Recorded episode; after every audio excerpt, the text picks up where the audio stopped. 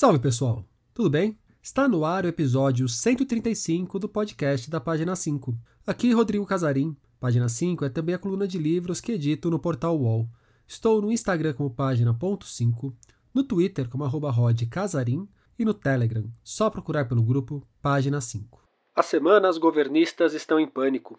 O destemperado foi a um banheiro público para evacuar depois de sete meses com obstrução no colo retal. Ele demorou mais do que o normal. Os seguranças arrombaram a porta e não havia ninguém. Então perceberam que, por algum fenômeno da física, ele tinha sido sugado pela pressão dos canais subterrâneos até chegar à grande rede nacional que atravessa o país de norte a sul, de leste a oeste. De maneira que se determinou que sejam abertos todos os canos, por quanto tempo for necessário, para que se descubra o político também conhecido como destemperado. A literatura também serve para se vingar, para extravasar certos desejos, como nos mostra Inácio de Loyola Brandão em certa altura de seu novo romance. Em Deus, o que quer de nós? Inácio segue com uma de suas marcas mais caras: trabalhar na ficção com exacerbações do que encontramos em nosso cotidiano. Apesar do deslocamento temporal da ficção, as semelhanças com a nossa realidade são mesmo muitas. Estão ali a nação governada pelo destemperado, o povo que briga por ossos e o confinamento provocado por uma terrível pandemia. O horror em que estamos metidos turva a noção de distopia. Inácio diz que essa será a sua última obra com essa pegada. Dois de seus livros mais famosos, Zero e Não Verás País Nenhum, seguiram linha semelhante. No papo que vocês ouvirão a seguir, aliás, o autor fala sobre a triste história de um IP amarelo que serviu de ponto de partida para um desses livros. É uma passagem que carrega muito da brutalidade que nos sufoca. Conversei com Inácio dois dias depois da apuração do primeiro turno das eleições de 2022. Não havia como a política ficar de fora do papo. Para Inácio, as redes sociais têm um papel central no desmanche do país. A falta de memória é outro problema enorme.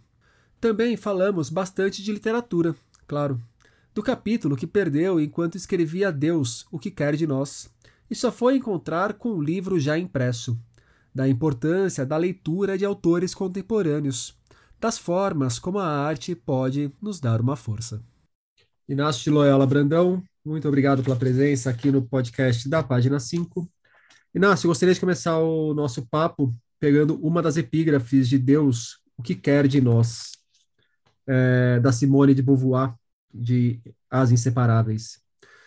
Deitou-se, mas deixou aceso o quebra-luz azul na cabeceira de sua cama. Disse: Há uma coisa que não entendo. Por que Deus não diz claramente o que quer de nós? Inácio, aos 86 anos, você tem alguma ideia do que Deus quer de nós? Se eu tivesse, eu estaria tranquilo hoje. Estaria tranquilo, como uma grande parte estaria. Aí vem gente que diz assim, mas eu não acredito em Deus. Eu, assim, você está melhor do que eu, porque eu acredito. Aí ele diz, mas eu não acredito e eu acho pior porque não tenho onde me agarrar. Sou eu. Sou eu. Eu comigo mesmo e eu acho que somos todos nós comigo. O que, como, o que atravessa esse livro inteiro, a linha central dele, é uma pergunta que aparece repetidas vezes, em que o personagem principal, o Evaristo, pergunta: o que está acontecendo?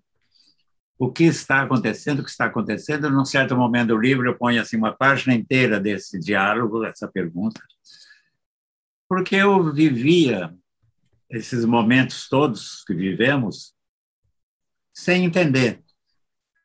E aí eu mandava cartas para Heloísa Starling, a historiadora, para o José de Souza Martins, um antropólogo e sociólogo, meu amigo na Academia Paulista de Letras, mandava para o Sérgio Abranches, outro grande amigo meu, marido da Miriam Leitão.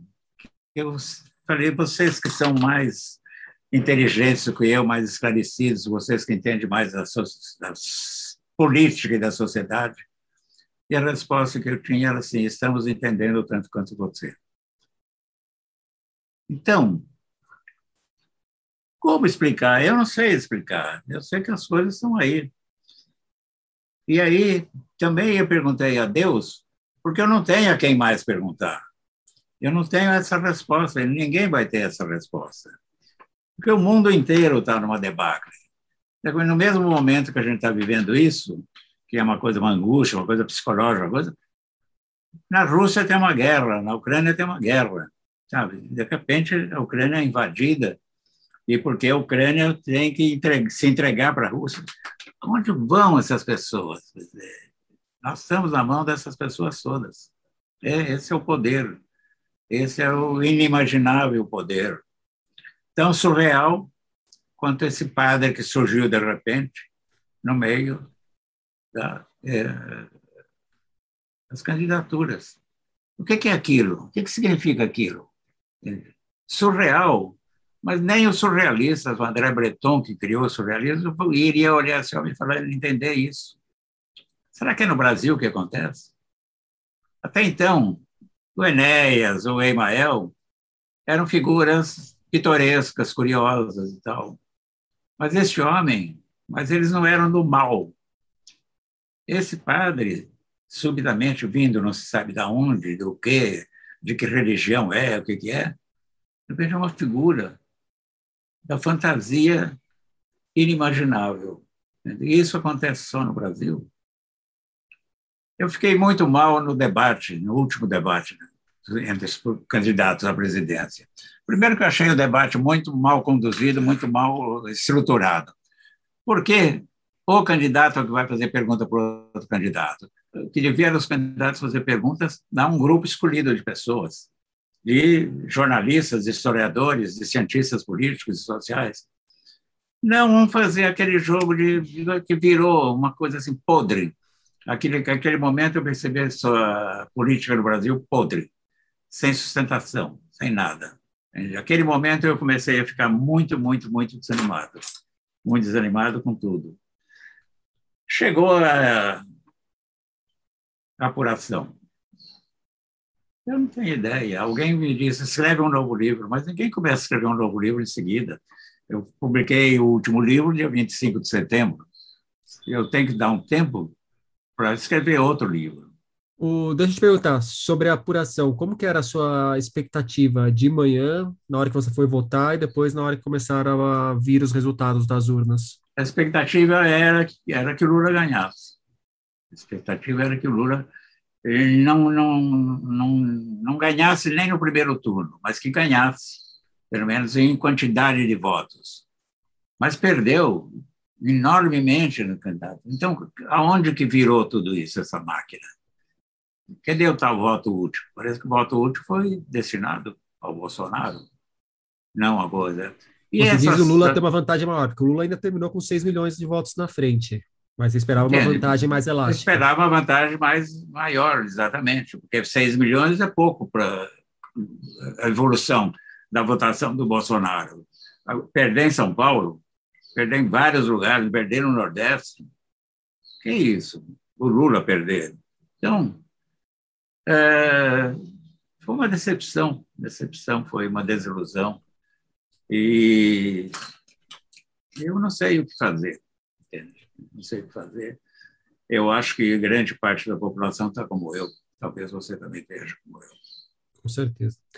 É, o Inácio, o livro ele traz marcas da de uma distopia que é característica da sua obra, mas principalmente pensando no penúltimo, que é o Dessa Terra Nada Vai Sobrar, a não ser o vento que sopra sobre ela, eu percebi uma exacerbação menor da realidade.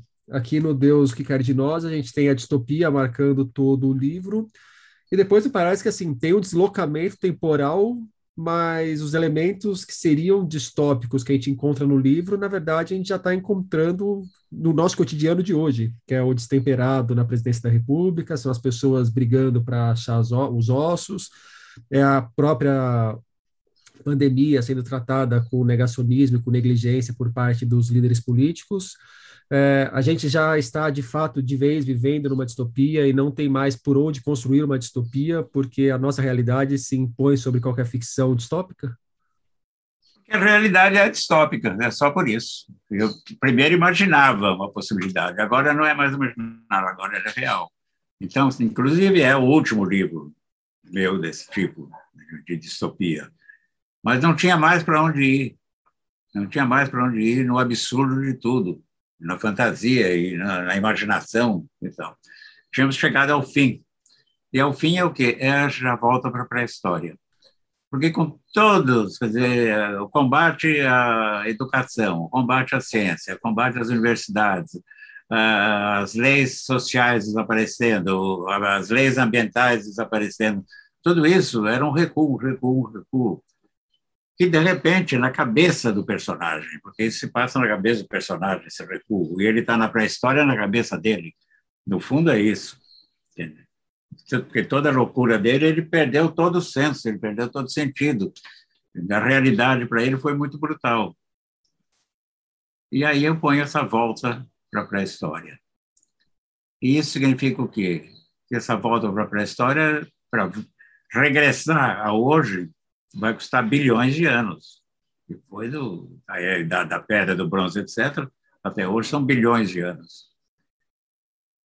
Continuando o Bolsonaro eu acho que vão, vai levar muito, muito, muito tempo para esse país se normalizar, né? para esse país entrar dentro de um real e de uma possibilidade de uma democracia e tudo mais. O, em certo momento, entre a realidade da narrativa e esses delírios do personagem, a gente vê o destemperado desaparecendo numa latrina. Ele entra no banheiro e acaba indo embora junto a, a ficção também serve para, de alguma forma, projetar desejos, se vingar, algo do tipo? Era isso que eu ia falar, exatamente. O que eu gostaria que acontecesse era isso, sabe? Não era nada mais do que isso. E aí você usa, a, literatura te permite fazer o que você quiser. E também ele sair num carro de fogo, como deu sol também, só na minha cabeça, porque não existe isso. Mas é, o sonho era ele se afundar numa latrina. Só que ele não se afunda numa latrina, ele continua aí. De repente, essa latrina caiu na idade pré-histórica. Tudo que eu pus, eu falei assim, acredite ou não, é o que eu gostaria de acontecer. Essa é uma coisa assim. Mas eh, foi um dos livros que eu gostei muito de escrever. No princípio, eu não tinha a mínima ideia para onde eu ia. E aí depois eu me, re, me reafirmei, me encontrei meu, meu, meu rumo. Em que momento você encontra esse rumo? Qual foi o elemento que firmou na sua cabeça o caminho a, a seguir? Foi um momento em que eu percebi que é, eu não tinha começado com a morte da Neluce. Eu tinha começado com a coisa caminhando, caminhando, caminhando, caminhando. E, de repente, eu percebi que o personagem, que é um desvairado também, porque o Evaristo é um desvairado, não é tão desvairado quanto destemperado ou desatinado, mas ele é um desvairado. Desvairado por quê? Aí eu ah, me mudei, aí começa com a morte, e aí ele fica nesse impasse, nessa coisa, desejando que essa mulher esteja viva, revivendo alguns momentos reais que eles viveram juntos e criando outros momentos que ele gostaria de viver. Eu vou te contar uma coisa que ninguém sabe, de que eu não sei o que fazer agora. Eu perdi um capítulo do livro na certa altura da escrita. O capítulo desapareceu no computador. Não salvei direito, enfim, que era uma conversa entre o Evaristo e a Neluce, em que eles estão falando de como vão viver naquela casa, assim, se acomodar um ao outro, transar, destransar, odiar, gostar, etc. Tudo, tudo. E ela começa a lembrar as coisas que a gente gostaria de ter feito. Ah, como eu adoraria ter conhecido o Burano. Dizem que tem lá tecidos maravilhosos ah, como eu gostaria de ter ido no restaurante da Roberta Sulibrac. Esse era um capítulo mais para o fim, em que eu vou revelando que, no fundo, ela estava explicando que era o destempero dele, tudo que ele criou, aquilo não existe, na verdade. Aquilo tudo era na cabeça dele. E da cabeça dela, eram os sonhos dos dois realizar essas coisas. E que a realidade acabou com todos esses sonhos. Esse capítulo sumiu. Sumiu do meu computador. E, agora, passado mais de um mês que o livro está pronto na gráfica e já saiu, eu achei o capítulo está aqui dentro do computador. Pô, é sacanagem. Não, mas sacanagem de, do destino, do Deus. Que Deus foi esse, meu Deus? Me explica. Então, eu não sei agora o que fazer com esse capítulo, porque eu não sei se as, não sei se as pessoas vão sentir falta disso.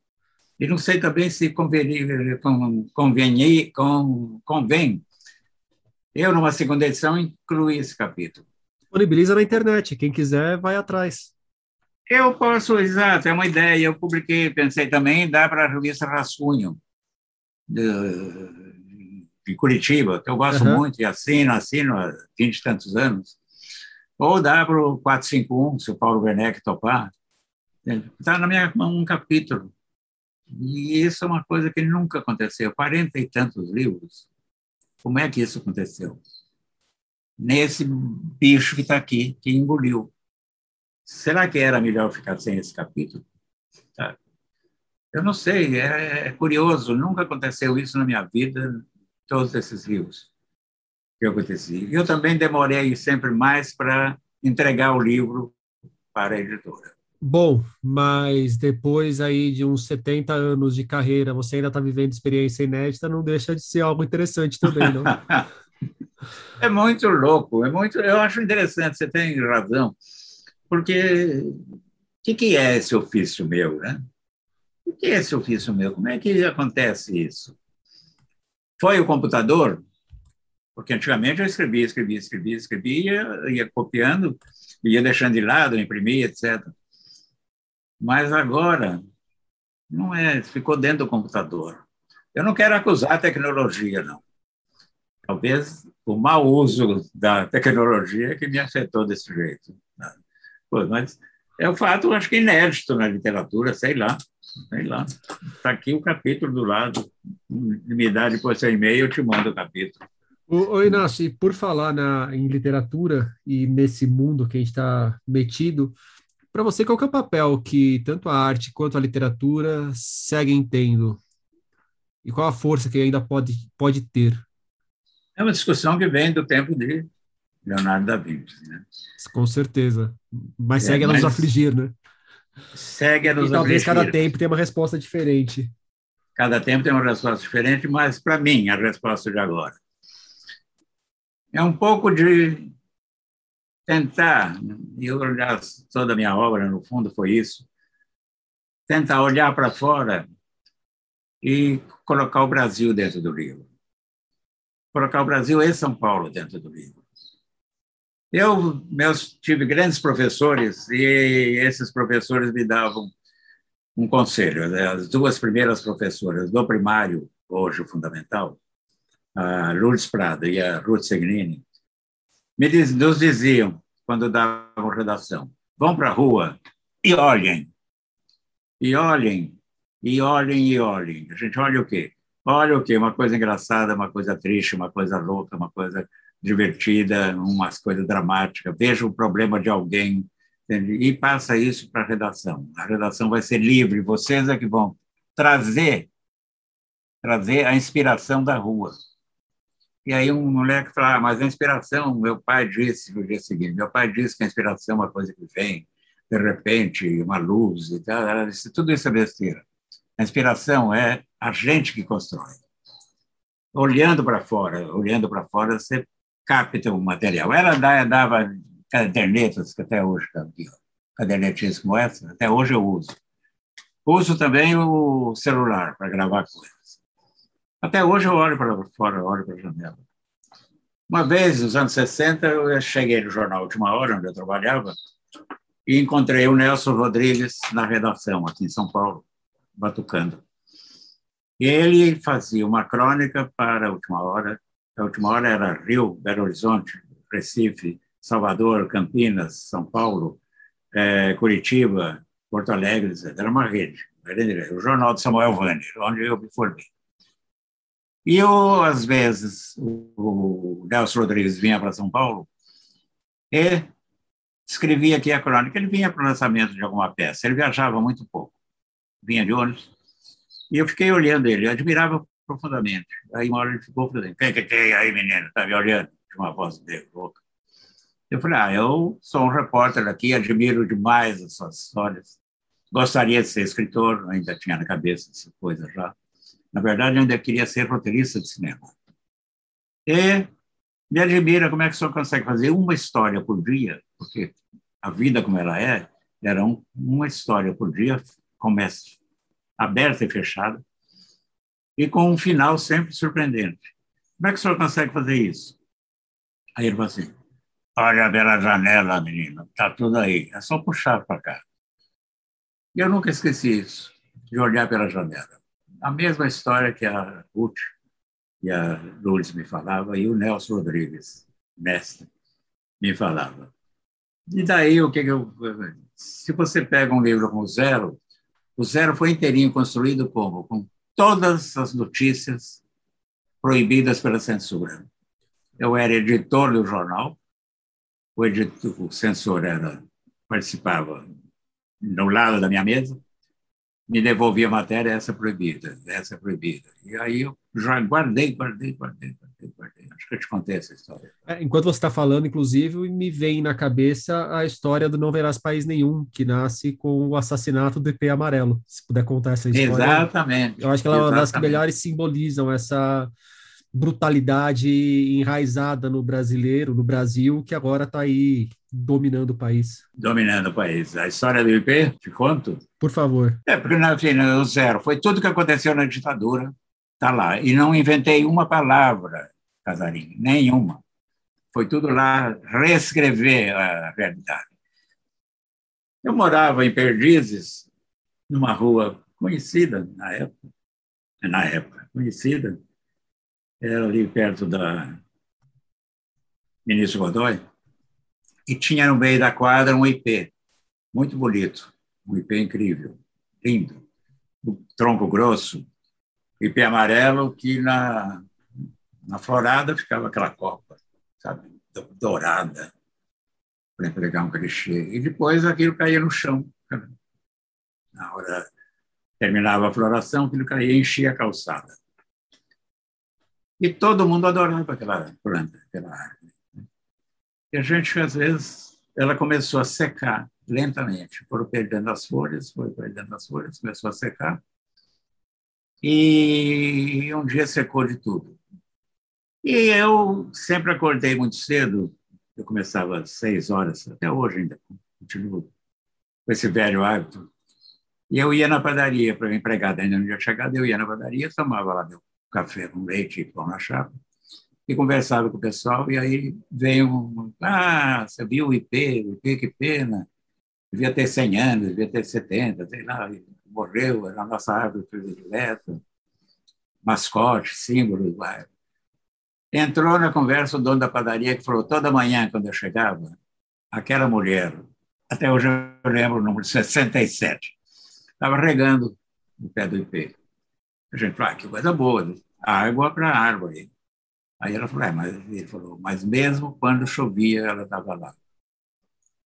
Eu achei estranho, eu liguei para uma professora do Departamento de Botânica da USP, eu lembro até hoje o nome dela, era Nanusa Menezes, que era uma das professoras da equipe daquele Ab Saber, que foi um grande ambientalista, grande, grande ambientalista. Ela mandou um técnico que descobriu, analisou a árvore, sei lá, fez um, uma biópsia e disse, olha, a árvore foi morta, foi envenenada. E aí, conversando de novo na padaria, decidimos um grupo entre homens e mulheres. Fomos até a casa da mulher, tocamos a campainha, ela apareceu, mulher de uns 50 e poucos anos, bem arrumada. E a gente expôs o que, que era, e disse, por acaso, a senhora matou essa árvore? A senhora envenenou? Ela disse, claro, claro que sim. Mas por quê, meu Deus? Uma árvore belíssima, coisa dessas? É crime até? Ela falou, porque essa maldita árvore sempre sujou a minha calçada com aquelas flores desgraçadas. Aí, tum, me bateu uma coisa estranha. Me bateu uma coisa estranha porque, por exemplo, eu lembrava da minha casa, minha mãe, a gente era, era pobre, pobre, mas era um remediado, meu pai era um ferroviário. Em Araraquara, todo mundo tinha um jardim, por anos e anos. Minha mãe tinha um jardim com violetas maravilhosas e com flor de cera. Nunca mais eu vi flor de cera. E ela também gostava de hortênsias, cuidava daquilo. Então tinha uma paixão por planta. Meu avô, que foi marceneiro, cultivava essa ligação com a natureza. Porque no começo do século passado, ele morava em Matão, depois foi para Araraquara. Quando você precisava de madeira, cada marceneiro ou carpinteiro ia para o mato e derrubava uma árvore e levava essa árvore para casa, tinha que esperar secar, e aí tinha todo um... Porque as serrarias não vendiam madeira. E meu avô tinha uma coisa, cuidado, eu acompanhei ele várias vezes, e ele tinha um cuidado para que a árvore caísse sem machucar os arbustos em volta. E outra coisa que meu avô me ensinou, ele fazia assim, quando você estiver muito chateada, meu neto, você abrace uma árvore no fim do dia, porque aí você pega a energia dela. E eu vi ele fazer isso muitas vezes. Meu avô nunca desanimou ante nada na vida. Abraçava a árvore. Ele, eu tinha certeza que ele era restaurado, vamos dizer, por aquela árvore. Então, tinha na minha cabeça essa coisa. Eu dizia assim, que loucura, que loucura, que loucura. Foi quando eu comecei a perceber, a partir daquele episódio, eu já era jornalista, trabalhava na editora Abril, e frequentava muito o departamento de documentação, PEDOCS, o arquivo, lia todos os jornais, porque chegavam jornais do mundo e do Brasil lá. E eu ia lendo junto. Às vezes eu não tinha nada que fazer, ficava lá. E um dia eu comecei a perceber, eu, eu li uma notícia muito estranha. Chove, eh, nevou no deserto do Saara. Eu falei, pô, coisa esquisita, nevou no lugar mais quente do mundo. E aí eu pedi e recortei aquela notícia e guardei. E a partir daí eu fiquei pensando no IP. E a partir daí eu comecei a falar, vou escrever um conto de uma árvore, uma rua que não tem mais árvores. Aí eu falei, não, de um bairro que não tem mais árvores. Não, de um estado que não tem mais árvores. E aí, não, de um país que não tem mais árvores. Que eu sempre fui muito exagerado nas coisas. E aí, falei, mas então um país que não tem mais árvores. Não tendo árvore, não tem água. Eu tinha lido também notícias que diziam que o grande problema do futuro seria a falta d'água potável, não seria a falta do petróleo. E daí aquela coisa, como é que teria água? Aí tem água como? Urina reciclada. Aí, quando começa um processo desse na cabeça, você vai embora. Vai embora, vai, vai, vai, vai, vai, inventa, inventa, inventa. Porque meus professores, Jurandir Gonçalves Ferreira, do científico de português, um dia nos mandou ler Metamorfose, do Kafka. E todos nós lemos, a gente já tinha 16 anos, 15, 16, e a classe falou, puta livro louco, ah, que isso, ninguém se transforma em bicho, nem nada, que isso, não. E aí o, o Jurandir falou assim, alguém acredita? Eu e mais quatro levantando a mão, nós acreditamos. Por que, vocês acreditam? Falei, primeiro, porque é muito engraçado. Segundo, porque é muito louco. Segundo, porque olha a ideia desse homem. Ele consegue fazer um livro contando todos os problemas de uma família, de um sujeito e de um país através de um inseto. Porque o Kafka diz inseto repulsivo. Todas as traduções que eu li, inclusive a do Modesto Carone, não fala que é barata, é um inseto repulsivo. Então, eu achei um barato, a palavra não existia, principalmente porque desde que eu li Alice no País das Maravilhas, eu achei que qualquer doideira funciona. Eu já tinha lido Swift, Gulliver, Lilliput, sabe? Então, minha cabeça já formou, e aí meu professor disse assim, você tem razão, a realidade é mais absurda do que o próprio absurdo. Nasceu o não verável. Inácio, em certo momento do Deus, o que quer de nós, o protagonista ele se pergunta se é um fracasso. E depois ele ouve: se alguém lembrar de você, já valeu a pena. Vaidade sua querer ser lembrado. Morreu, morreu. Essa é uma questão que te preocupa? É, se não me preocupasse, eu não tinha posto no livro. é, eu tinha posto no livro. Me preocupa, mas eu acho que é uma bobagem minha. É. Eu nunca me esqueço, existia em São Paulo Fernando Góes, que era um professor de literatura, que era um crítico literário muito bom, era um mulato, de uma inteligência enorme. E um dia eu cheguei na TV Gazeta, fui dar uma entrevista à tarde, na antiga TV Gazeta, e eu estava muito chateado com uma crítica da Folha ao meu livro O Beijo Não Vem da Boca. O cara tinha arrasado o livro. E era um sujeito que ainda olhei, a folha de José Luiz Aidar, qualquer coisa assim, planejador urbano. Eu falei, mas por que um planejador urbano vem criticar um livro? E fiquei chateado, falei, dá para um cara aqui. E aí o Fernando Góes me viu, falou, você está com a cara? Eu falei, não, eu estou chateado, triste, contei. Ele falou, Inácio, daqui 50 anos, quando você estiver morto, teus amigos mortos, teus inimigos mortos, esses críticos todos mortos, se a tua obra é boa, ela fica. Se não, não se preocupe com isso. Desde então eu me penso, será que a minha obra é uma coisa que vai ficar? Eu não penso, posso falar. É uma verdade, é uma coisa, mas eu gostaria que a minha obra ficasse. É, é a única coisa que eu sei fazer, que faço. Eu fiquei muito feliz com o que aconteceu, o Não Verás País Nenhum não Pelas Pais Nenhum, que era um livro que eu, quando publiquei, tinha certeza que ia ser um absoluto fracasso, porque eu falei, quem vai aguentar esse livro? Eu, pra, eu sofri para escrever. Ainda bem que você não é editor, né, Inácio? Ainda bem que eu não sou editor, ainda bem que eu não... Sofri, falei assim, mas com, que, que merda, que louco, de tudo. E eu, eu, foi nesse momento que eu parei de escrever e eu escrevi botando um humor uh, sarcástico e sutil, às vezes, e às vezes um humor negro. E quando o livro ficou pronto, ele foi publicado a primeira edição pela Codecri, que era a editora do Pasquim. E a gente, eu e o. Quem era o Gonçalves, que era o editor, falou assim: puta, que essa aqui vai ser um desafio, né? Porque quem vai ter coragem de ler esse livro? Eu falei: só um sadomasoquista. Ninguém entende em uma semana a primeira edição, em 81, novembro de 81, desapareceu. Desapareceu. E desde então vendeu, vendeu, vendeu, vendeu, vendeu, vendeu. Tem, tem dez edições em outras línguas.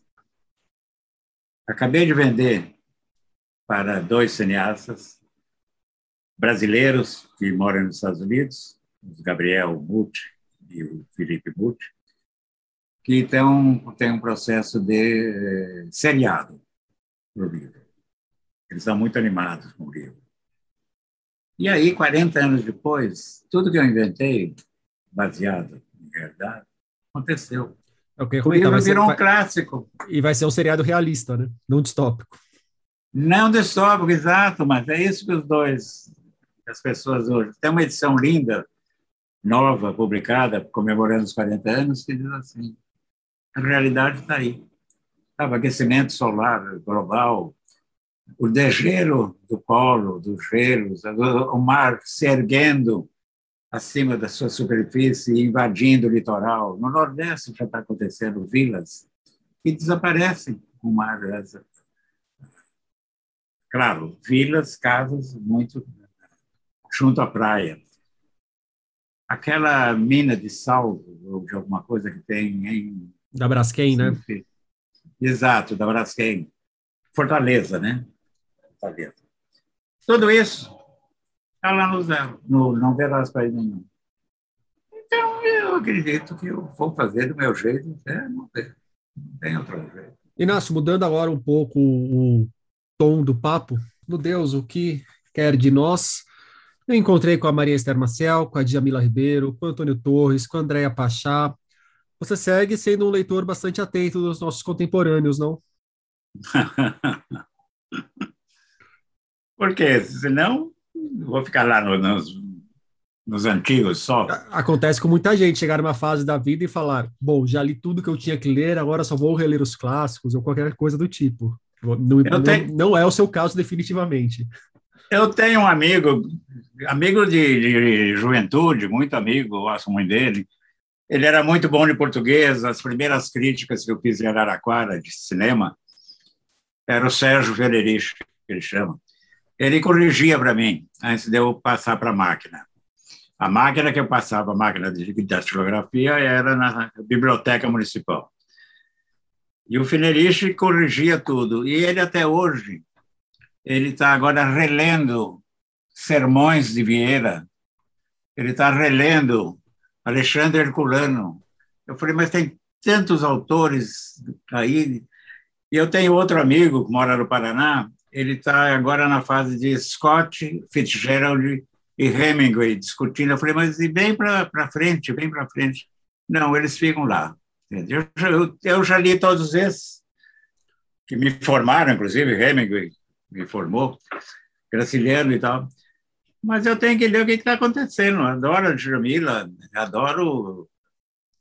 Tem que estar ao par do que está acontecendo. Não, e tem uma, uma questão importante para quem pensa na literatura, que se o Hemingway não fosse lido pelos contemporâneos dele, se o Graciliano não fosse lido pelos contemporâneos dele, não teria se tornado clássico, né? Né? Então, a chance de a gente deixar algum clássico para as próximas gerações é que tenha leituras das pessoas que estão produzindo agora, que senão vai ficar um, um gap aí. Ah, isso pode pôr isso como uma declaração minha. Pronto. é, vou te mandar uma proposta depois. Se você quiser comprar essa declaração, eu, eu te faço uma oferta, tá legal? Então tá bom. Vê quanto custa, eu faço um Pix. Combinado. O, outra coisa que eu encontrei aqui no livro e que me parece ter muito a ver com o que eu conheço de você é o prazer à mesa, tanto pela comida quanto pelos bons vinhos. Inclusive, de começar a pandemia, pegaram a parte do dinheiro e torraram em bons nebiolos. O vinho segue sendo um dos seus grandes prazeres? Segue com um problema muito grave. Grave. O preço dos eu... vinhos? Não, não. Isso ainda, gente, isso ainda eu faço. Eu, no dia do meu aniversário, exatamente 31 de julho, eu estava, temos uma pequena casa em Minas Gerais, ali perto de Caxambu, nas aquelas serras lindas, tudo, tudo verde em volta. E eu levantei e meu olho direito estava baixado. Se você olhar bem para mim, você vê que meu olho direito, a pálpebra está esquisita. Fechou, fechou. Fomos para um médico imediatamente lá, tem um hospital o médico olhou para mim e falou assim, mas o que é que o senhor tem? Eu falei, eu vim saber que o senhor, o senhor é. Aí ele riu, e lá, a Eurooca, uma cidadezinha desse tamanhinho, não tinha, ele falou, não tem oftalmo, eu não sei o que é, não posso.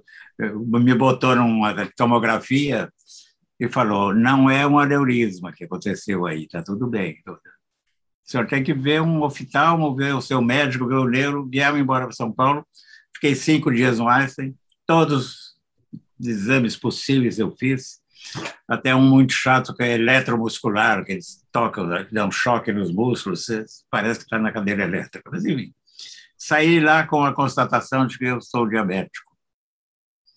Eu vinha sentindo meio desequilíbrio, eu vinha sentindo meio pernas inchadas, essas coisas. E estou num regime drástico. Não posso beber. E já está sentindo falta do que além da bebida? Não pode beber nada? Ou tem que diminuir? Nada. Nada. Até que acomode a taxa de glicemia. Até regular a taxa. E aí eu vou poder tomar uma taça ou duas por semana, etc. Aí vai. Mas até lá tem que esperar. Não sinto falta de nada. Eu prefiro ficar vivo. Eu tive amigos que morreram diabéticos. Eu tive um amigo, José Roseiro, foi um escritor também, que cortou a perna que a diabetes vai te decepando e tal. E quando eu entrei no hospital e começaram os exames, meu médico, que me atende há 40 anos, disse: sorte sua que você poderia ter tido um AVC ou ter ficado cego dos dois olhos. Eu prefiro manter a minha coisa e fazer meu regime. E não é tão importante a bebida.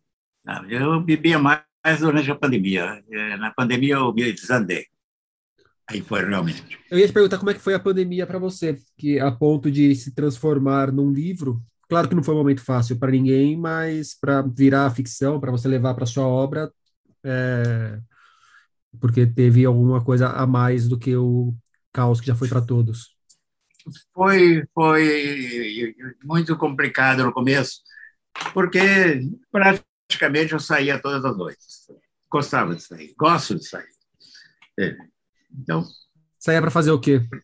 Saía para ir para um boteco, para um bar, pra, sempre comia uma comidinha num boteco, num bar, num restaurante, sempre estava. É, e minha mulher também gostava de sair. Aí também ia minha filha, tinha conversa e tal. De repente veio aquela coisa, não pode mais sair. É, nosso médico advertiu assim, não saia mesmo tome cuidado, olha a tua idade. Então, você está vulnerável. E nós começamos a não sair, não sair, e começamos a pedir delivery, essas coisas. E minha mulher é fantástica, no ponto de vista de que muito da Neluce, dentro do livro, é da Márcia, minha mulher. Ah, aquela coisa assim, essa cueca jogada no meio da sala. Ah, mas não entra ninguém aqui, não entra ninguém aqui, mas eu estou aqui. Aliás, vou até te confessar uma coisa que eu leio do livro é, foi inevitável não ambientar a narrativa num apartamento muito parecido com o seu aqui em São Paulo. Eu estive ah. uma vez para a gente fazer uma entrevista e era e me vinha inclusive a sua biblioteca, a sua sala na hora que eu estava lendo o livro aqui. Ah, que bom! Era. Eu transportei para lá. Até o elevador. Aí, até o elevador. E aí a gente foi conversando, a Márcia falava assim, a gente precisa tomar cuidado para a gente não ficar, é, não ficarmos fora de si, sabe? não dar uma louca na gente, porque todo dia, toda hora, a gente cruzava todo minuto. Mais do que isso, ela trouxe a mesa dela do escritório de arquitetura para minha frente, está aqui ainda em frente à mesa dela. Eu era, ela trabalhava lá e eu trabalhava aqui. E aí, de repente, eu ouvi ela falando, eu falei assim, o que, que é? Comigo, Márcia? Não, é com os meus projetos. E ela perguntava, e você? Eu falei, estou falando com os meus personagens. Que eu falo? Eu leio e falo. E aí a gente ria um pouco. E, de repente, a gente não podia nem olhar na cara do, do outro, sabe? Pô, aquela coisa, não sai, não sai, o tempo inteiro junto, junto, junto. Aí ela falou assim, pelo menos dessa vez a gente não precisa ficar perguntando ao outro onde você foi. não precisa justificar nada, nada. A gente está sabendo tudo um do outro. Só falta a gente não se matar. Então, foi os primeiros tempos foram difíceis porque era chato, era chato, não poder sair era chato. Né? Eu ficava com a mesma roupa dois, três dias, ela falava assim, não, troca essa roupa, tá? vergonha. Eu falei, mas só tem você. Ela falou, exatamente isso que eu te digo. Tem eu, não quero mais te ver com essa roupa. E ela também trocava roupa. Então, os pequenos detalhes de uma vida em comum se ampliaram na minha cabeça como viver junto com o outro. Aí, de repente, a Márcia um dia falou assim, sabe que eu acho que você é invisível, porque tem vezes que eu nem sinto que você está aqui. Essa coisa eu coloquei dentro do livro também. E a gente falava muito também dessas coisas. Assim, ah, lembra que gostoso que foi aquele jantar. Quando ela fez 40 anos, a gente fez um jantar no Manacá, um restaurante do Edinho, é um gourmet, lá em Camburi. Um lugar delicioso, delicioso. Não sei se você conhece. Eu conheço, não porque eu já fui, mas porque minha irmã já foi e voltou falando de uma cavala que ela comeu lá, que era um dos peixes mais espetaculares que ela já provou. Era, toda era espetacular, sabe? E à noite, por acaso, naquela noite, tinha um conjunto de câmera que ia passando pelo litoral, andando, andando, andando, andando. Os donos pagava uma. E nessa noite tinha esse conjunto que tocou Libertango, do Piazzolla, enquanto a gente estava comemorando os 40 anos dela. E a gente, ah, se a gente pudesse de novo fazer isso. Então, isso eu fui tudo incorporando, coisa, quer dizer, coisa que eu gosto, coisa que ela gosta. Depois, um dia, ela chamou e falou: está pronto o almoço. Aí eu desci, eu falei: nossa, que beleza, eu tinha feito um, um, uns legumes assados, mais. Eu falei que ela falou assim: você percebeu que você está lá na sua coisa, eu estou aqui cozinhando? Dali em diante, eu descia para a cozinha, preparava para ela um gin tônica, que ela gostava muito. Eu ficava tomando alguma coisa também, uma cerveja artesanal, conversando, conversando, conversando. Agora. E aí eu passei a ficar todos os dias vendo. Ela falou assim: aprende a fazer as coisas. Porque eu faltava, ela falou assim: eu fico sozinho, você que faz, você não vê nada. Eu senti que tinha que ser um companheiro, né? Estar junto. Por que, que ela que tinha que trabalhar? Eu aprendi muitas dessas coisas. Meu egoísmo, ou dos nossos egoísmos. Então não foi, não foi assim não tão dramático, mas foi o começo foi complicado. Depois a gente se adaptou. Ficou, e líamos os livros, os mesmos livros. Eu lia um e ela lia depois, depois a gente comentava. Fizemos muito isso de ler livros. Aliás, nesse momento, eu estou lendo, você falou de autores, um livro fantástico, que mexe comigo é a biografia da Viola Davis, aquela negra. Uhum. Né? Ela é uma autobiografia. Que livro, que mulher fantástica, que coisa maravilhosa. Eu não consigo parar de ler. Ela contando da infância dela, nos bairros de cidadezinhas americanas, e que ela todos os dias apanhava quando saía da escola. Os caras corriam atrás dela, vinham, e aos gritos de negra suja pedida, e pau, pau, pau, pau. E ela todos os dias tinha que enfrentar isso. De tal forma que até hoje, hoje ela já ganhou o Oscar, ela já ganhou o Emmy, ela já ganhou vários prêmios, ela já é consagrada, aquilo está dentro dela. Então, as pessoas têm que ler Toni Morrison, por exemplo, também. Tem que ler de novo James Baldwin, que lemos dos anos 60 e agora está aí mais atual. Eu digo, mas eles preferem, sei lá, ler o quê. Mas, enfim, é, eu penso nisso porque até hoje eu, esqueço, eu lembro de uma coisa. Eu era, tinha uns 16 anos e em Araraquara, uma jovem que eu achava muito bonita e que teve algo numa ela ia numa aula de inglês especial que o professor dava de graça de noite para quem queria uma gracinha de mulher. Tal, e eu achei que tinha possibilidade de um dia. Você tinha que pedir para namorar, né? Era homem que. Aí eu falei: ah, não, não posso. Eu, Por quê? Ah, você é muito feio. Isso não acabou. Até hoje eu penso nisso. Já passou eu já namorei 20 mulheres, 30 coisas, já casei, estou com um casamento maravilhoso, 30, 40, quase 40 anos por que, que isso continua na cabeça da gente, como, como é que continua na cabeça da Vaiola, consagrada e tudo? Por que, que essas coisas perseguem? Isso, de alguma maneira, eu quis colocar, não sei se consegui passar dentro do Deus, sabe? que era assim, uma memória que te amarra no passado e que não tem mais, não tem mais nada a ver. Se prende, prende e se atrasa.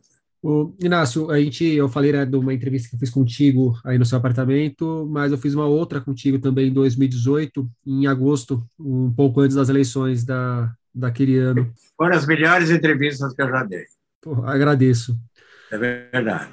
Em certa altura, você falou naquela ocasião: Eu gosto do meu país, gosto muito de quando viajo. Em 2015, eu fiz 82 cidades, passando por feiras e tudo mais. Me convidam, eu vou. É um povo impressionante, legal, bom.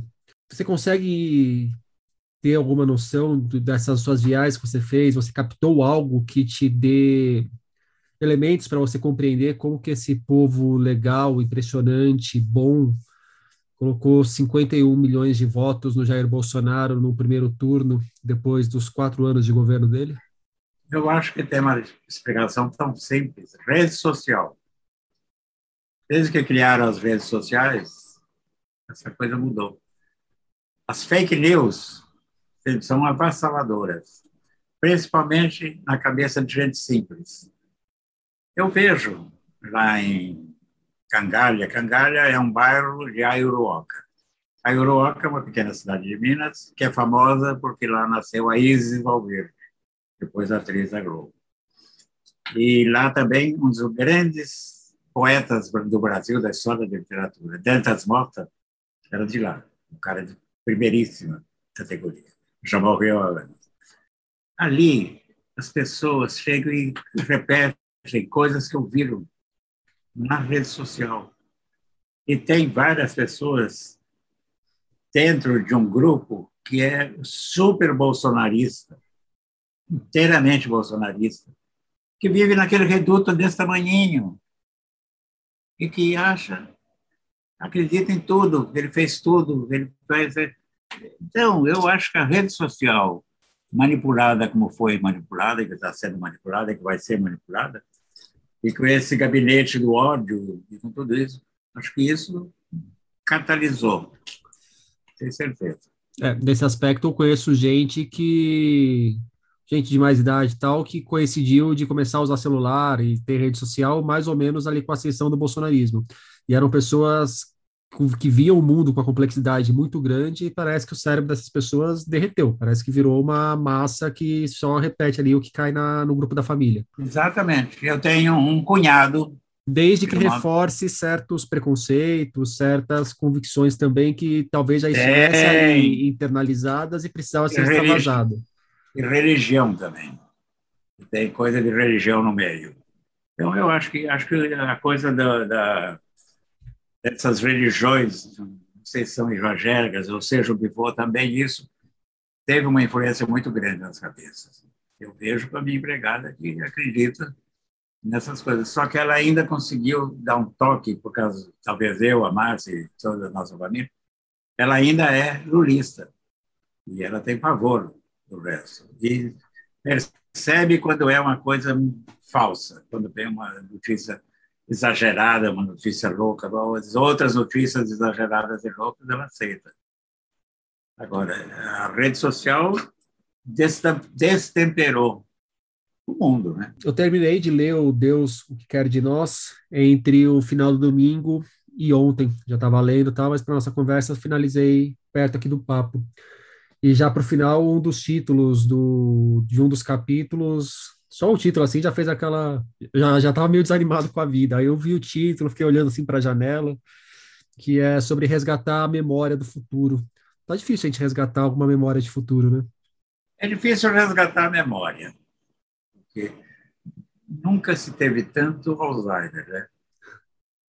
Nunca se teve tanto Alzheimer. Uhum. O que está acontecendo com o nosso cérebro?